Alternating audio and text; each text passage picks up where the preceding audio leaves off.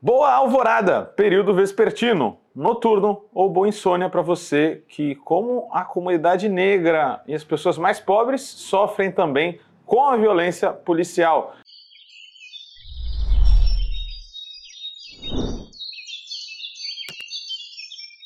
Eu sou Guilherme Prado, nós estamos em mais um Vozes Livres abordando um assunto nada prazeroso, ou Vozes Livres agora no epicentro da crise da segurança pública que o Brasil enfrenta, senhores. Não é verdade? O que, que estamos vendo? Estamos diante de mais uma operação banal policial? É, eu acho que a gente está diante de, mais uma vez, o Brasil escolhendo o preto como inimigo público número um, né? Diante de outros países que escolhem um inimigo estrangeiro. Pois é, espectadores do Vozes Livres, peço seu, sua curtida, seu like, seu comentário, enquanto Pergunto para o Rugai. Rugai, estamos numa operação policial chamada Escudo, desde 28 de julho, com supostamente 16 mortos. Segundo o nosso governador, efeitos colaterais acontecem quando você está produzindo a justiça, né? É mais uma operação é, regular aí da Polícia Militar? Eu acho que tem dois, duas camadas aí. É mais uma, não é novo, a gente pode dizer que você tem uma política de Estado no Brasil permanente, é a violência policial e o genocídio da população preta e pobre, mas tem coisas muito específicas do cenário nacional. Né? Se a gente lembrar que o Tarcísio de Freitas perdeu bastante a moral perante o bolsonarismo por ter apoiado a reforma tributária do governo Lula, tirando foto com o Haddad, essa operação policial recoloca ele com uma grande moral dentro do bolsonarismo. E eu... Vocês acham também que a não pronunciamento enfático, ou talvez nenhum até agora, não sei se eu estou enganado, do governo federal também tem a ver já com essa, porque o Tarcísio teve uma aproximação na, na, reforma tributária, né? Então talvez tenha um pacto de não agressão por enquanto aí, porque o governo do estado passa impune aí. Tanto, não sei se o Flávio Dino também, mas o Lula não apareceu nas redes dele ainda, né? É, parece que Chacina só chama atenção quando é no Rio de Janeiro e quando é praticada por determinados grupos, né? E isso quando tem, eles podem dizer que foi uma situação de confronto que não está acontecendo aqui na Baixada Santista, porque não há nenhum indício de confronto, não tem bala perdida, né? Todas as balas se encontram diretamente as pessoas que eles querem que sejam exterminadas. E aí quem está executando esse essa operação é diretamente o governador do estado por todos os motivos aí que ele tenha. E até agora o silêncio do do governo Lula é uma coisa assim, é uma outra violência sobre essas pessoas e sobre a periferia, né, principalmente. Pergunta até assim, né? É, é um assunto delicado que nos incomoda muito, né? Todos nós militantes dos direitos humanos. Temos visto os melhores, os melhores, é, é, digamos assim, canais de comunicação. O UOL, o, Rugai, eu sei gosta também do, do Foro de Teresina, eles retratam isso como centralmente assim uma política bolsonarista. Vocês acham que cabe classificar isso como uma política estritamente bolsonarista? Uma política que vem desde a escravidão, né? Se a gente pensar que o sistema econômico do Brasil é uma profunda desigualdade, miséria, e essa população vai encontrar o meio de vida que, que, que aparecer para ela? Você só mantém essa população num lugar com uma repressão constante. Né? Então não é, o bolsonarismo é uma reencarnação elevada à enésima potência daquilo que sempre existiu aqui. Tanto que, e talvez isso explique um pouco do silêncio oficial do governo Lula, tanto dele, presidente, que deveria ter se pronunciado uma coisa de tanta gravidade, quanto Silvio de Almeida, do, dos direitos humanos, é que a gente teve 10 mortos em chacina no Rio de Janeiro e teve mais de 30 mortes na Bahia, que é administrado pelo PT. Então, praticamente no mesmo momento em que aconteceu essa chacina aqui no Guarujá, que tem suas características específicas, mas que quando se amplia esse quadro aí, são três estados governados por forças políticas diferentes com ação muito similar, né? É, é, é, muito louco isso, gente. Eu não sou um especialista no assunto, sou apenas um, um curioso que estuda e por estar militando, estar em contato com, com a pauta, mas até queria perguntar para a Aline, você, você tocou num ponto interessante, né? Parece que só chama atenção quando é no Rio de Janeiro. O Rio de Janeiro tem um número de mortes muito fluido, né? Então, às vezes a gente não se liga em como as coisas funcionam. Fiz uma pesquisa rápida aqui. A maior chacina do Rio de Janeiro é de Jacarezinho, com 18 mortos, é, é isso mesmo?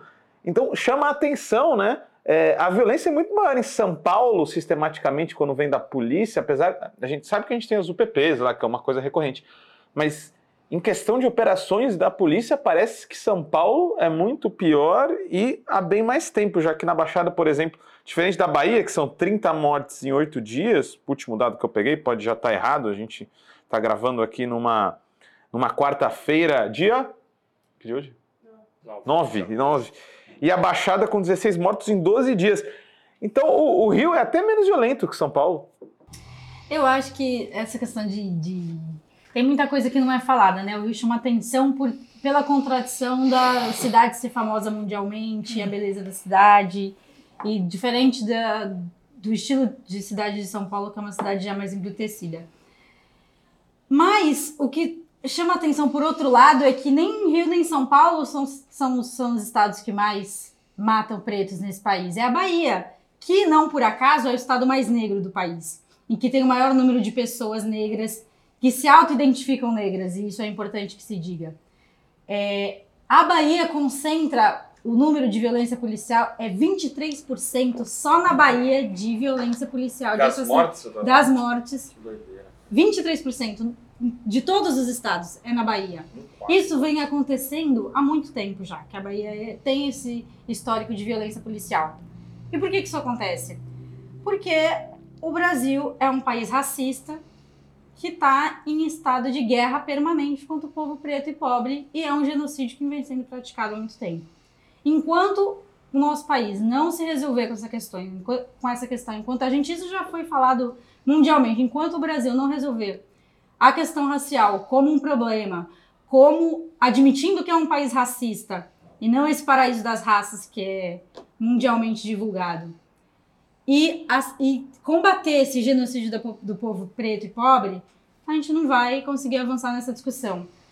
E isso é extremamente doloroso, é, é especialmente doloroso, porque além de não combater tudo isso, não é privilégio das direitas tanto direitas quanto as esquerdas da ordem que assumiram o poder no país até, até agora sempre estiveram dispostos a sacrificar o povo preto e pobre por qualquer outra pauta, por governabilidade, por outras questões sociais, inclusive, né? Quanto custou o Bolsa Família? Talvez tenha custado muitas vidas negras também, porque essa questão sempre sempre estão dispostos a negociar essa questão. É sempre menos importante, sempre pode ser deixado para depois. Sempre é uma coisa que a gente vai resolver de uma outra forma, em algum outro momento. Então isso é acaba sendo uma questão que fica sempre sendo levantada e nunca, nunca resolvido. Então a gente vê uma chacina atrás da outra aí, quer dizer, esse caso especificamente começou por causa do assassinato de um. O celular aqui, gente. Já achei que era o assassinato de um policial. E aí o, o governador do estado, pública e notoriamente, sem nenhum tipo de receio ou de constrangimento, falou que iniciou uma operação que é uma operação de vingança e que tem outras questões por trás, econômicas e políticas, com certeza, né, de exportar o modelo do Rio de Janeiro aqui pro, aqui para São Paulo outra vez, não sei, abrindo espaço para as milícias mais para frente, mas que já é o que acontece no Rio de Janeiro, né? O espaço das milícias disputando aí com o chamado crime organizado. Mas o que a gente vê é a continuidade de um, de um procedimento que, por outras políticas, está sempre disposto a sacrificar, sempre disposto a perpetuar o genocídio do povo negro no Brasil. Negra. É, antes da gente ir para o segundo bloco, onde eu acho que a gente tinha que discutir um pouco de histórico, né? É, porque, como eu disse, essa crise está sendo enquadrada, e, e, é, e, é, certo, né? Como uma questão do bolsonarismo, porque tem a ver com, com a questão nacional também, né? É, queria a gente enquadrar um pouco o papel do Tarcísio nisso tudo, né? Rugai, você também acha que isso tem a ver, diferente do Zema, que tem feito uma discussão xenófoba, quase racista aí, opondo, burra em última, né? Porque o Nordeste vota e eu, por exemplo, sou neto de nordestino e estou no Sudeste. Eu já não votaria, se eu fosse uma pessoa despolitizada, não votaria num cara que, que fala mal do, do Nordeste daquele jeito. Pouco mais inteligente é o Tarcísio, né? Acho que ele usa isso também para se colocar como cara da segurança, que é uma das pautas centrais do povo brasileiro, né? E até contextualizando. É importante a gente discutir que para os policiais isso é uma desgraça também, que são trabalhadores, né? Ninguém sai ganhando, né? Então o Tarcísio tem esse papel, né? É, então, quando. Se você não discutir a questão socioeconômica no Brasil, a desigualdade brutal, não tem como a gente ficar discutindo segurança. E aí a esquerda tem um ponto cego quando a questão é segurança. Porque a direita nada de braçada aí, né? Já é clássico aquela fala de que a direita aponta problemas reais dando soluções ridículas, idiotas ou falsas. Então, quando eles apontam problem o problema real da segurança e deitam e rolam, né, eles estão apontando um problema real. O trabalhador que parcelou o celular dele em 24 vezes e que é vítima de um assalto no ponto de ônibus, esse cara vai ter uma tendência muito forte a aderir ao discurso punitivista. E não vamos ser ingênuos aqui. Esse discurso punitivista que defende a matança, que endossa o Tarcísio, não vem só da classe média e dos ricos. Ele vem de uma parte grande da população pobre e trabalhadora. Porque o rico, se a gente parar para pensar bem, o rico de verdade mesmo, aquele que deveria ser taxado nas grandes fortunas, ele não está exposto à violência. Ele anda com segurança, ele anda de carrão, ele anda de helicóptero. Né? Ele não está exposto. Agora, o que eu vejo no Tarciso, a gente não sabe quais são as pretensões do Tarciso. Se ele pretende ser candidato com todo esse carisma dele, né, que é zero, né, se ele pretende ser candidato a governador ou não. Mas ele está disputando aí um espaço com o Zema. E né, na mesma semana da chacina, e teve um discurso diferente dessa vez, porque ele falou assim: a PM não vai deixar impune. É quase que declaradamente que quem vai julgar é a PM então, na rua. Eu enquadro é isso como uma projeção nacional. Ele está querendo pegar o espólio do bolsonarismo. Eu, mais inteligentemente que o Zema. e ele também, na mesma semana, teve a coisa dos livros didáticos, eliminar os livros didáticos das escolas. Então, são duas pautas bolsonaristas clássicas né, que ele coloca na mesma semana e se reposiciona dentro do campo da direita. Né? Eu vou discordar um pouco mais no segundo bloco. A gente já volta aí, galera, com mais discussão sobre o histórico da violência no Brasil, principalmente em São Paulo.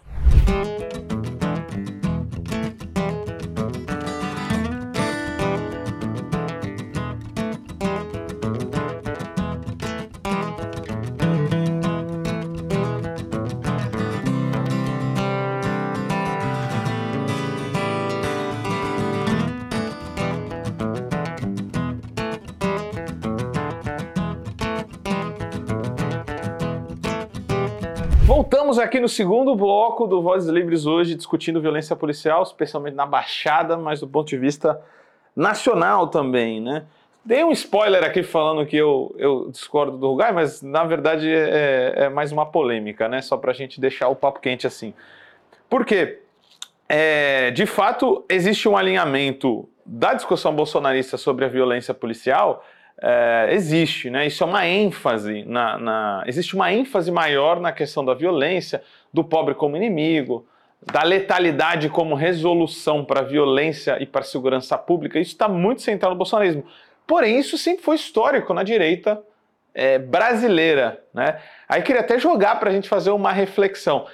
Alguns canais, inclusive ditos progressistas, todo mundo sabe que eu odeio esse termo, mas beleza, ah, o liberalismo de esquerda, coloca este momento histórico que a gente está vivendo e essa operação enquadra como uma questão bolsonarista. Porém, eu queria trazer um breve histórico aqui para a gente discutir.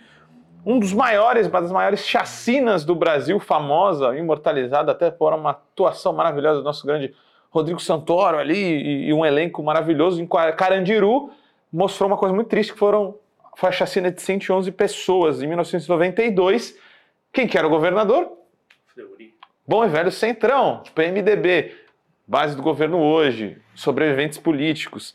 Aí a gente começa a pensar que não, não foi o bolsonarismo que fundou aí as chacinas. Aí a gente pode pular, né? Teve muita coisa nesse interim, mas maio de 2006, 564 mortos, pelo menos é o dado que eu consegui achar, em maio de 2006. Governador, nosso vice-presidente. Alckmin, segundo os números 505 civis, 59 agentes públicos, para dizer que também é, nessa violência morre muito policial também, não é um jogo positivo para os agentes públicos, né? E aí tem uma contradição aqui. É claro que ninguém acredita nesse número, mas os números oficiais da ditadura são 434 pessoas mortas em 21 anos. Em maio, a gente está falando de coisa de semana, com 564. E a gente pode pular para 2015, Osasco, 23 mortes. Quem era o governador? Alckmin. Então, pessoal, eu jogo a pergunta assim: é, isso é uma continuidade de uma política neoliberal da direita tradicional. Pode ser só um pouco mais radical, um pouco mais aberta em discussão. Né? O que, que vocês acham disso tudo para a gente poder enquadrar? Porque aí, aí, aí vem a minha pergunta. O movimento está confuso agora, estamos num momento muito complicado, mas, digamos assim, que um, um, um mote-chave da militância dos direitos humanos é a velha insígnia, né? nem esquecimento, nem perdão. Né? Foi a fala, por exemplo, principal das mães de Maia na ditadura argentina, que a gente sempre levou. Se a gente não enquadrar direito esse momento, a gente corre o risco de invisibilizar velhos vilões que continuam sendo inimigos de classe. Né? É, além de tudo isso, assim, é, além de ser uma continuidade de uma política de, de extermínio, é aquilo que o Rugai estava falando, de que a gente tem problemas reais que, inclusive na segurança pública, mas que a gente precisa culpar alguém. E o culpado, sempre eleito inimigo público número um, é pessoas pretas e pobres da periferia, é isso. É, são as pessoas que vão pagar por isso de alguma forma, né? Então, assim, é, é uma continuidade do extermínio, desse extermínio, mas ao mesmo tempo a gente vê sempre se renovando essa política, além de, de, incentivar isso nas pessoas, de que alguém precisa ser culpado por aquele meu celular que eu que eu tô pagando e que levaram, por políticas. Porque tem muito isso, até nos Estados Unidos tem essa coisa, né? Quer dizer, eu sou um, um pobre fudido, mas eu preciso culpar, encontrar alguém para culpar. Então vai ser o imigrante, vai ser o, o negro, vai ser alguém. Você eleger um inimigo. Precisa né? eleger um inimigo, né? Então aqui no Brasil a gente acaba com essa política. E é, é impressionante como sempre muito simples, né? as pessoas vão e exterminam. E o que me deixa mais angustiada e que mesmo as pessoas na periferia, como o eu estava falando, compram esse discurso, assim. A gente estava lá em Guarujá, eu estive em Guarujá na, logo depois do que de ter começado a chacina e tal, e de ter começado a chacina. E você vê as próprias pessoas falando, pô, mas se tivesse envolvido com alguma coisa, tudo, até tudo Sim, bem, mas era um trabalhador e tal. Como se isso justificasse, né? Assim, Inclusive, eu vi uma mãe de uma pessoa que foi assassinada falando que, olha. Foi ele... aquele caso do cara que foi buscar um cigarro na Vila Baiana? Era esse caso? Não, não é esse caso. Já é, é outro. Já é outro caso. Que ele falou: olha, ele tinha passagem e tal, mas ele pagou, ele não tinha mais. Se ele tivesse realmente envolvido ah, e tal, mas não, ele estava certinho, quer dizer. Mesmo que não tivesse, né? A polícia não tem o direito de exterminar as pessoas como se fosse um, uma execução uma execução sumária, né, que é o que de fato estava acontecendo, o que está acontecendo, né, porque ainda não acabou. Então, além e, e, além desse, desse extermínio, a gente vê um número grande de presos, né, quer dizer, são quase 200 pessoas presas arbitrariamente, né, e isso é muito importante da gente dizer, porque durante os crimes de maio teve, teve muita gente presa, né, então a forma de genocídio né? e de extermínio do, do povo preto no Brasil é através do encarceramento também, né, quer dizer, você destrói a vida da pessoa.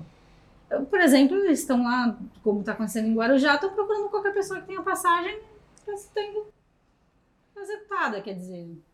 É, a, a, normalização dessa parada de se tem, se tem passagem pode matar não é recente, né? Não, não é, mas dessa vez ela foi quase que descarada. É que agora ficou público, Foi quase né? descarada, assim, né? né? De que quem morreu tinha passagem, de que entre as próprias vítimas você vê um discurso assim, ah, mas ele nem tinha passagem que é quase como se dissesse, se, se tivesse passagem eu até admitiria algum tipo de, de, de, violência contra essa pessoa, né?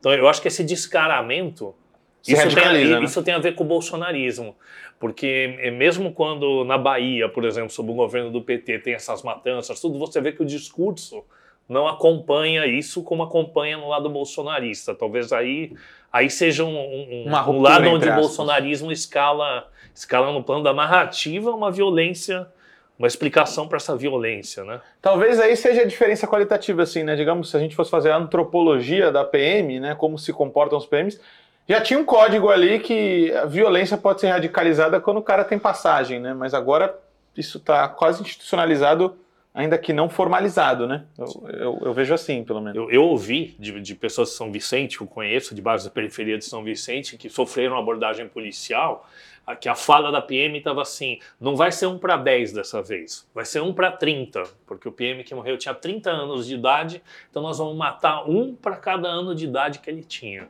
Isso dito descaradamente.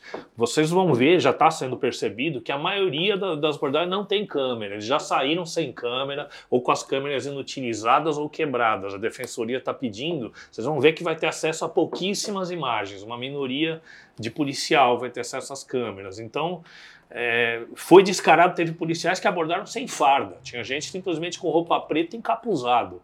Né? É. Então, esses Isso relatos, é esses relatos né, todos assim. têm no, no, no, dia a dia, ali nas abordagens com quem vivenciou mesmo. Né? É, é uma coisa de grupo de extermínio mesmo. E acho uhum. que a uhum. diferença de Rio com São Paulo é isso. No, no, em São Paulo, o grupo de extermínio é oficial. Ele Talvez... não precisa estar fora da lei, ele é sancionado pelo Estado. Talvez por isso os ah. números até mudem, né? No, no todo, muita violência, mas aí é, a conta ainda vai para a polícia. Pode ser que seja um momento que isso, isso fique menos visível, né? Porque a milicianização da política está em voga aqui, aqui em São Paulo, né? E eu acho que, que tem muito a ver com isso. Acho que outra coisa, uma diferença qualitativa, né? Para a gente não falar que é tudo igual, não é isso que a gente está falando aqui é uma fusão cada vez mais do discurso fundamentalista religioso e uma fusão da PM com esses setores. Eu vou errar na frase aqui, mas a gente que mora aqui na Baixada, quando está indo lá para Praia Grande, na verdade voltando aqui para Santos, já tem um, um, um, um, prédio da polícia onde muito grande está uma frase lá, e é mais ou menos assim, tá? Eu vou, vou errar. Mas é a, a população confia na polícia e a polícia confia em Deus. Então, isso também é inovação bolsonarista, né? For, formalizar esse laço aí do braço armado do Estado com um discurso teológico de, de Deus como Rambo, né? Deus como justiceiro, né? Me preocupa muito essa, essa primeiro, é, a quem servem todos, a quem serve esse extermínio, né? Quer dizer, a gente sabe que serve economicamente a, a vários grupos, enfim, a burguesia, isso serve e tal. E a, a a população está apática, né? Quer dizer, as pessoas, mesmo na periferia, estão, com exceção dos grupos, movimentos sociais organizados e tal, quer dizer, era para ter um, levante nacional Sim. com relação a isso, sobre isso, sabe? Porque tem ganhado espaço nacionalmente essa, essa discussão, né? Na Bahia, como a gente estava falando, apesar de ser o estado que o maior número de violência policial, a gente não sabe das coisas, as coisas ficam, parece que escondidas. Na Bahia, é, ah, e tem outro dado importante, né? 100% das pessoas assassinadas por violência policial na Bahia são negras. 100%.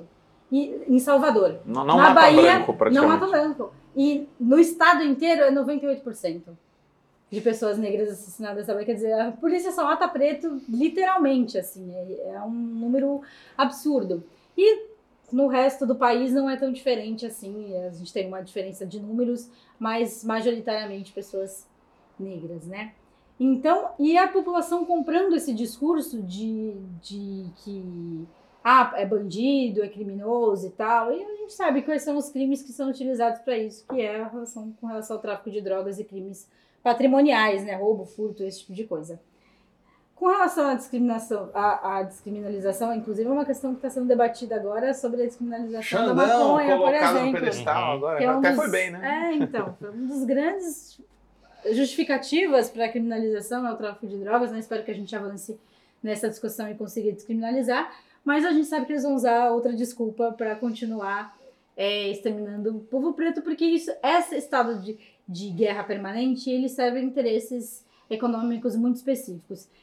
Outro um ponto que eu estava pensando outro dia, quer dizer, a munição que a polícia usa, que as polícias usam, quer dizer, por que, que a polícia precisa de, de, de armamento de munição com uma letalidade tão alta como são esses fuzis.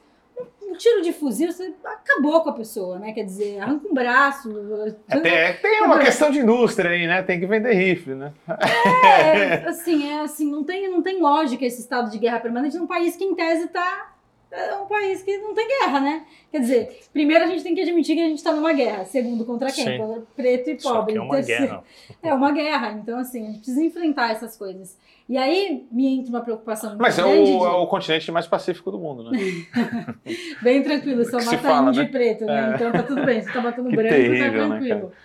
então eh, me preocupa isso, porque o Tarcísio, usando isso como uma alavanca eleitoral, quer dizer, e as pessoas comprando esse discurso de que precisa mesmo segurança pública, agora ele vai chegar e vai resolver, me preocupa que esse discurso radical ainda tem espaço, porque o- Bolsonaro ganhou porque ele foi capaz de oferecer o discurso radical que a esquerda não, não, não teve a capacidade de oferecer.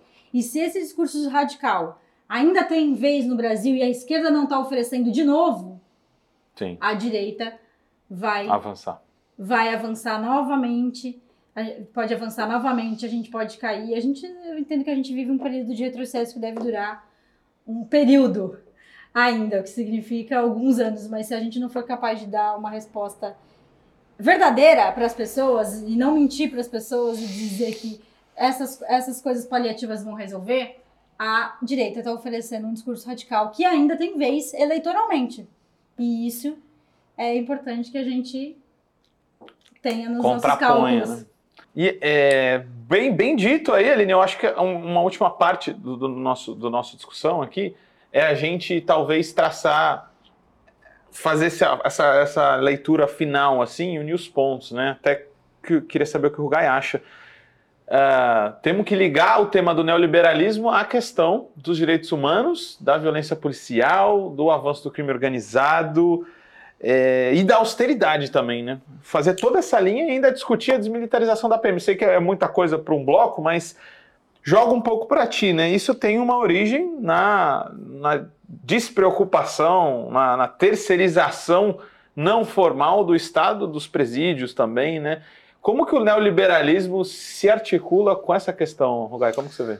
Então, é, a gente tem que falar disso porque essa questão das mortes, ela, ela é a própria urgência. Não, não há quem tenha um pingo de humanidade aí que não se comova pela situação que acontece, né?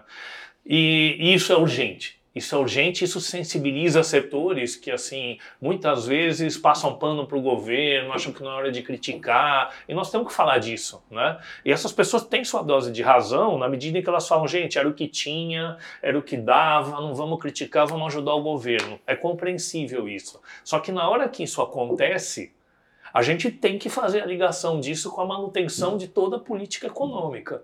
Porque sempre que a gente, e a gente fala aqui nesse podcast né, do teto de gastos, do arcabouço, da reforma tributária, e por mais que a gente tente traduzir isso, né, explicar isso de um jeito acessível para todo mundo, é um tema difícil, é um tema árido. A pessoa ouve, ela, a coisa vai se, se realizar no futuro, os efeitos Sim, negativos. É muito cruel você chegar para uma mãe na periferia, né, para uma família na periferia e falar assim: como é que o filho dela vai resistir a uma proposta de trabalhar na biqueira se o moleque não encontra emprego nenhum, encontra emprego intermitente da reforma trabalhista?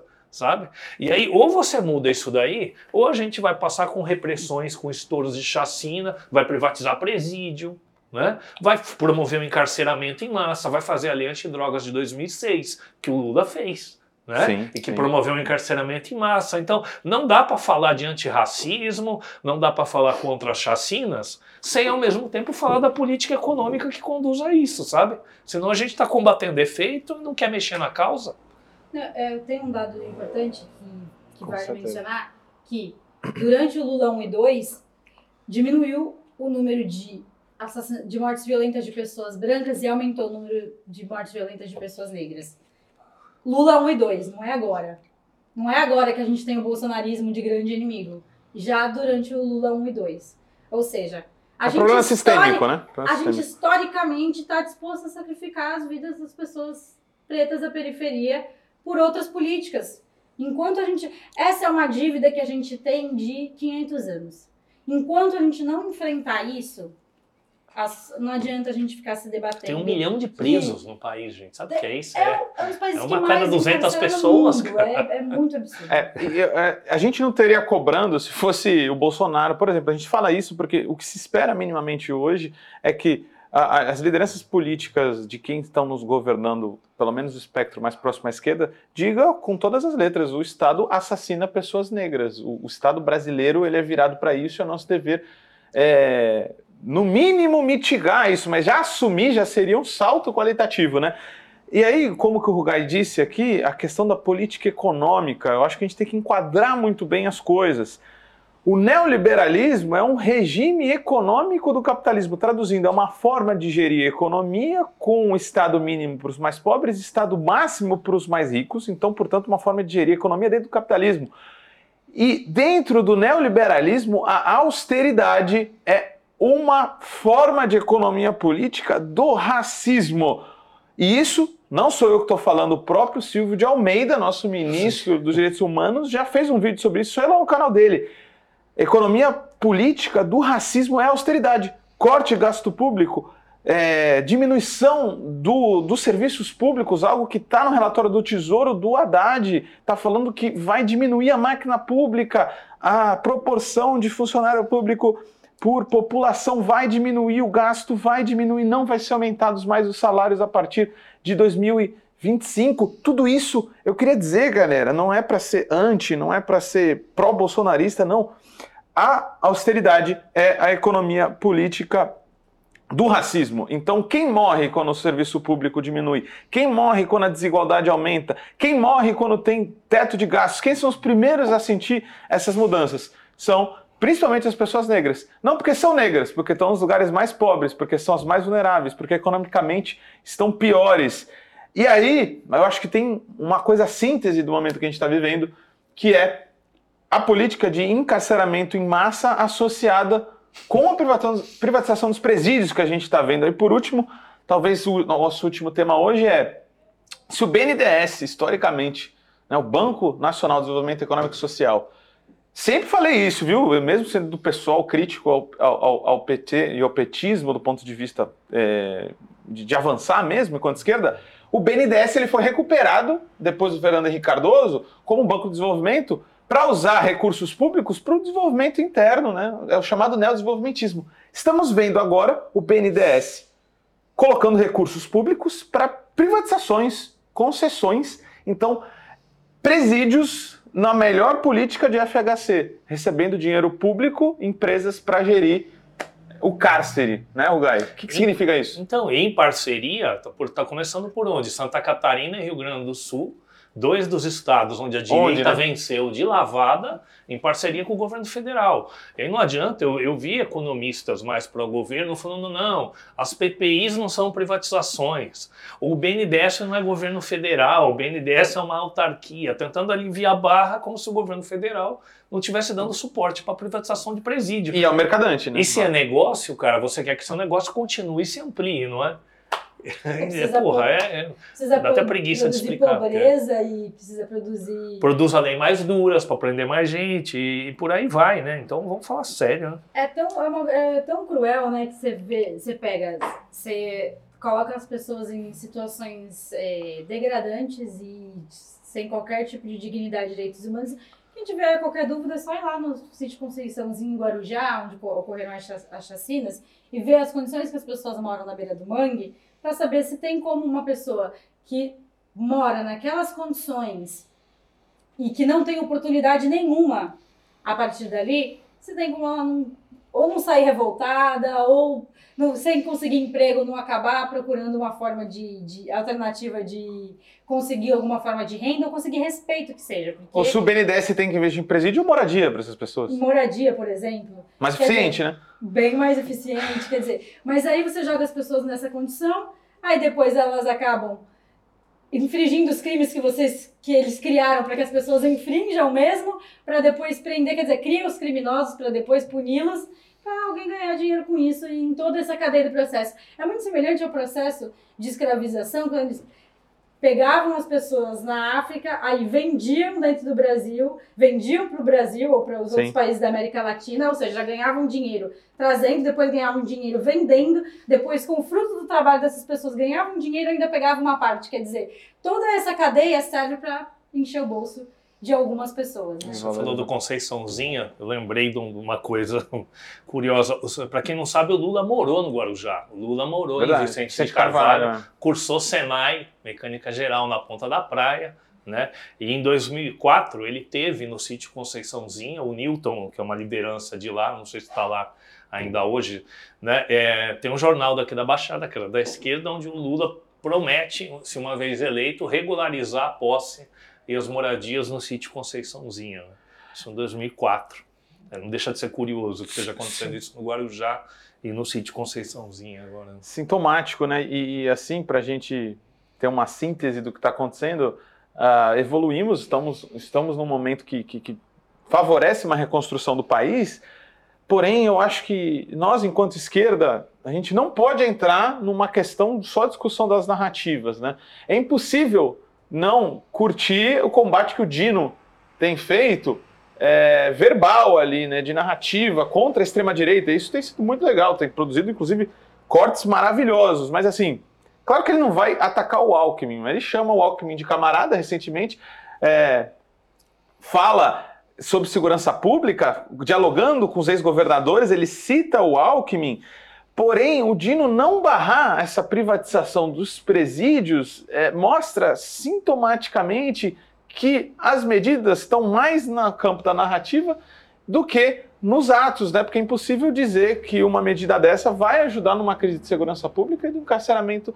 em massa. E lembrando, tá? Quem privatizou, privatizou presídio no mundo, né? Que falou assim, ó, empresas cuidam melhor, foi os Estados Unidos. Maior população, onde grande parte, boa parte da população carcerária é, sofre com frio, alguns até morrem de hipotermia dentro do presídio porque tratar as pessoas direito custa, né? E quando você entrega para a empresa privada, você está falando de lucro, né? Na questão desse tema tão importante, né?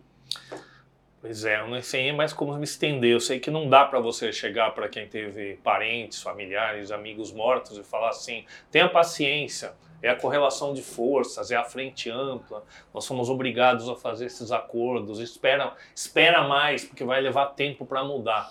Já foi, né? Já foi. Já tem gente que já, já morreu. A sua paciência vai ser o quê? Visitar cemitério? Era um momento bom para a desmilitarização, pelo menos pautar, né? Ali. É, eu acho que além desse debate ser discutido, o que precisava ser colocado é isso para a população, principalmente, isso não vai resolver a questão da segurança pública esse ciclo de violência ele só piora na Bahia e nos outros estados onde essa política já vem sendo implementada há muito tempo, inclusive no estado de São Paulo, a gente não vê uma melhora na segurança pública. As pessoas não estão mais seguras, os lugares não estão mais não viol estão. menos violentos, os crimes continuam acontecendo. Pelo contrário, a gente vê que a desigualdade, sim, é o fator de que causa boa parte dessa violência, sem contar a violência que é praticada pelo próprio Estado, que aí tem que ser o Estado mesmo lá, e é com a gente pressionando a parar de fazer isso, pelo menos encarar essa discussão, né? Assim, de forma franca e honesta, né? De forma franca e honesta. Até porque, né, para a gente fechar, as pesquisas mostram, né, quanto mais violência é, e quanto mais violência policial, mais propenso o PM está de morrer, porque o suposto bandido que é abordado, ele sabe que não será interrogado de forma digna e nem será detido, ele provavelmente será torturado e morto, então ele estará mais propenso a matar aquele agente público da segurança. É, também não podemos, não podemos esquecer que as pessoas, apesar de toda essa matança, desse extermínio, estão na rua aí lutando, resistindo. Foram feitos dois atos até agora, um no Guarujá, onde começou as chacinas, e outro em Santos, porque a gente viu que isso se estendeu para toda a Baixada Santista. Mais movimentos organizados direitos humanos, as pessoas estão resistindo, estão colocando a sua voz e para que os nossos mortos não fiquem silenciados e para que essa chacina pare as pessoas continuam resistindo e vamos aí para os próximos atos, que já vai ter outro semana que vem. E a gente espera que isso faça com que primeiro o governo se posicione e segundo esse genocídio acabe. É isso, vamos resistir e parabéns para toda a mídia alternativa que também cobriu esses atos. Vamos continuar aí na ponta da lança contra a violência policial e a austeridade. Agora, agora sim, né, galera? Eco salve, tchau, tchau. Como todo trabalho independente, esse podcast pode estar por um Trix, ops, um Pix, ou melhor, um Tris, sem o apoio solidário de seus ouvintes. Portanto, se você já se divertiu conosco, se enriqueceu, se informou, ou se fomos apenas um passatempo para você, nos ajude para que continuemos existindo. Sem financiamento, sem independência Portanto, ajude o Vozes Livres se tiver consciência. Isso pode ser feito pelo nosso apoia-se barra podcast Vozes Livres ou pelo Pix, pelo e-mail podcastvozeslivres.gmail.com, escrevendo no assunto a palavra Vozes. Nos acompanhe nas redes sociais, arroba Livrescop e arroba Livres Produtos do Bem. O Vozes Livres é um podcast realizado pela Rede Livres e financiado pelo Sindicato dos Químicos Unificados de Campinas e Região e pela Federação dos Trabalhadores do Ramo Químico do Estado de São Paulo. Produzido coletivamente por Guilherme Prado, Vitória Felipe e pelo coletivo Orvalho Filmes, composto por Eduardo Ferreira, Gaspar Lourenço e Guilherme Bonfim.